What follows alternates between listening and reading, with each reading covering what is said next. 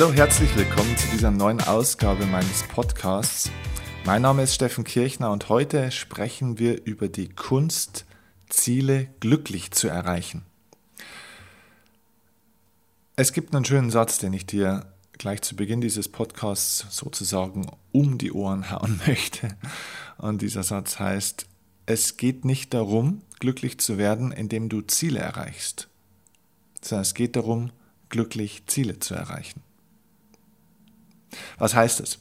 Ganz einfach, die meisten Menschen in unserer Gesellschaft unterliegen einem großen Irrtum, denn sie glauben, dass es glücklich machen würde, wenn wir irgendwelche Ziele erreichen. Und manchmal hat man das ja auch schon erlebt, nicht wahr? Dass man manchmal ein Ziel erreicht hat und dann hatte man ein richtiges Glücksgefühl in dem Moment. Und war super stolz und war begeistert und war euphorisch und hat sich gefreut. Doch die Frage, die ich dir stelle, ist, wie lange hat dieses Gefühl angehalten? Wenn du dir das so vorstellst wie so eine Kurve, ja, also wie bei so einem EKG, ne, wo so diese Zacken immer nach oben gehen, dann glaube ich, sind diese Zielerreichungsmomente ähnlich wie diese Zacken beim EKG. Das heißt, du hast ein bestimmtes Glückslevel und dann in dem Moment, wo du ein Ziel erreichst, hast du auf einmal so wutsch, so einen Zacken nach oben, wie so einen kleinen Berg, ne? wie so eine Spitze. Bei so einem Aktienchart zum Beispiel. Da gibt es dann so einen Ausschlag nach oben. Der Punkt ist, und das kannst du dir jetzt bildlich vielleicht gut vorstellen, bei so einem Aktien, Aktienchart oder bei einem EKG, es ist eben deswegen am Berg, weil es schnell hoch, aber auch schnell wieder runter geht. Das heißt, diese Glücksgefühle, diese Euphorie kommt schnell und vergeht auch wieder schnell. Das ist übrigens auch gut so, weil wenn du immer glücklich wärst und so zufrieden wärst und euphorisch wärst, wärst du erstens mal nicht bereit für bestimmte Gefahren, die sich auf deinem Weg ergeben. Du wärst nicht mehr professionell und du würdest dich auch nicht mehr weiterentwickeln. Das heißt, es geht eigentlich gar nicht um die Frage, was wir fühlen, wenn wir unser Ziel erreichen, sondern die spannende Frage ist, was fühlen wir auf dem Weg zur Zielerreichung. Denn eine interessante Beobachtung ist, dass Menschen, die den Weg zum Ziel, also diese Reise, die, wenn die da kein schönes Erlebnis haben, wenn die sich da die ganze Zeit schon schlecht fühlen, dass oftmals dann auch der Moment der Zielerreichung gar nicht das Glücksgefühl gibt, ja, dass man sich die ganze Zeit erhofft hat. Und dann haben die Leute manchmal ihr Ziel erreicht, habe ich oft im Sport erlebt, auch mit Sportlern, mit denen ich gearbeitet habe. Und dann haben die irgendwann gesagt, so, und das war's jetzt? Ist das das Gefühl? Ist das das, worauf ich immer hingearbeitet habe? Die Frage ist, woher kommt das? Und ich glaube, das kommt von einem übertriebenen Zielfokus. Wir haben so eine Art, ich nenne das jetzt mal ganz frech, Zielerreichungsautismus. Also wir haben da extrem die Scheuklappen auf und da gibt es eine schöne Geschichte und zwar die Geschichte von den Lachsen. Vielleicht hast du es schon mal gehört, wenn Lachse ableichen, also, ja, also sich praktisch fortpflanzen, in dem Moment, wo die ableichen, was einmal im Jahr vorkommt, dann sterben die innerhalb von 48 Stunden zu einem großen Anteil und zwar aber nur die männlichen Lachse. Also immer roundabout 48 Stunden nach dem Ableichen sterben männliche Lachse zu einem sehr, sehr großen Anteil. Die Frage ist, warum ist das so? Es gibt, wenn die Lachse irgendwo unten im Meer schwimmen, gibt es einen Stoff im Wasser, den die sozusagen riechen können, der einmal im Jahr dann auch von denen wahrnehmbar ist und der ihnen praktisch, der sie daran erinnert, so zurück zur Quelle, wo sie herkommen um da sich dann auch zu reproduzieren. Das ist ein Urprogramm, sozusagen ein Instinktprogramm. Und dann schwimmen diese Lachse entgegen dem Strom flussaufwärts. Daher kommen immer diese berühmten Bilder, wenn die Lachse gegen den Strom da so im Fluss immer äh, gegen das Wasser springen, springen, springen die also flussaufwärts zur Quelle. Das ist eine riesige Anstrengung, weil die ganze Zeit flussaufwärts zu schwimmen ist kein Spaß.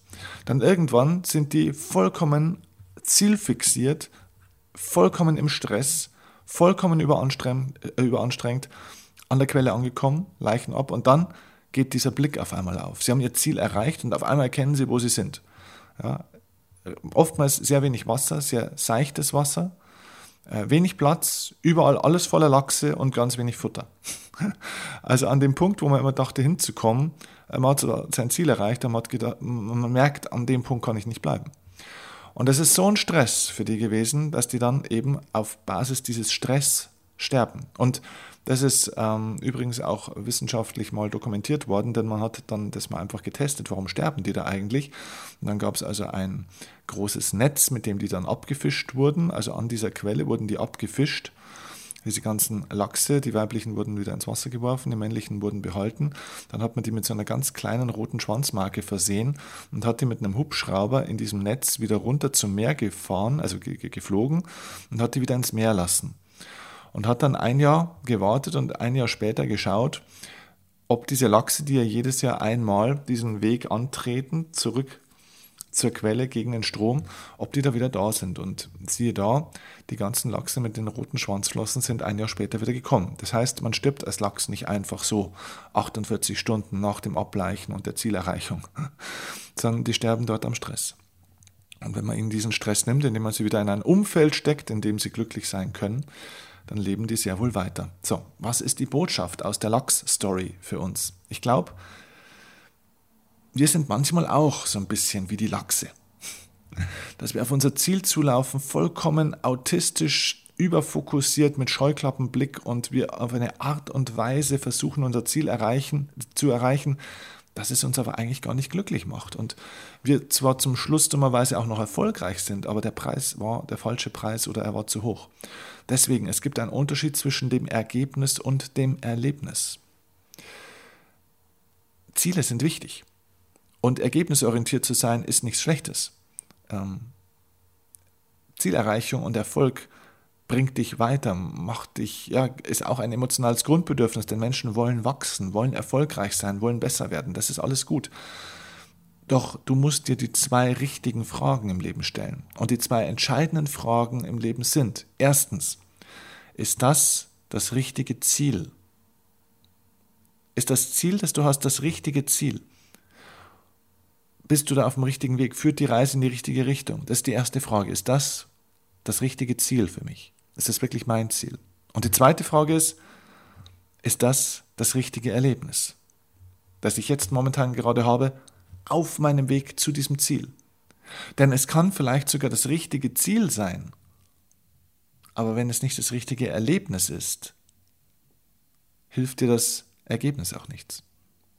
Das heißt, sogar wenn es das gewünschte und richtige und stimmige Ergebnis wäre, aber das Erlebnis nicht stimmt, macht dich das Ergebnis erstens mal nicht glücklich, vielleicht sogar unglücklich. In der Sportpsychologie nennen wir das die Erfüllungsdepression. Ja, das heißt also, in dem Moment, wo du wie der Lachs das Ziel erreicht hast, geht auf einmal dein Blick auf, die Scheuklappen verändern sich, dein Blick wird wieder weit und der Zielfokus kann ja abnehmen, weil das Ziel ja erreicht ist und auf einmal stellst du fest, was das eigentlich für eine Scheiße alles war. Deswegen ist es oftmals übrigens so, dass viele Leute, wenn sie dann endlich mal Urlaub haben, immer krank werden. Ja, sie sind nie krank, aber immer wenn sie Urlaub haben, nach zwei Tagen sind sie krank. Ganz einfach, weil auf einmal der Blick aufgeht dieser ständige Tunnel, in dem sie sich sonst immer Tag ein, Tag aus in ihrem Hamsterrad befinden, hört auf. Und auf einmal lässt das Immunsystem ein bisschen nach und dann geht die Maschinerie los. Also das ist diese erste Frage. Ähm, oder der erste Punkt. Das Ziel, die Zielerreichung kann dich dann nicht so glücklich machen, beziehungsweise auch der Weg zum Ziel sollte dich doch glücklich machen. Denn der Moment der Zielerreichung ist ein ganz kleiner Moment und oftmals brauchst du Monate oder vielleicht sogar Jahre, um ein Ziel zu erreichen. Und dieser Zielerfüllungsmoment und diese Euphorie, die dann natürlich auch kommen darf und kommen soll, dauert vielleicht ein paar Tage.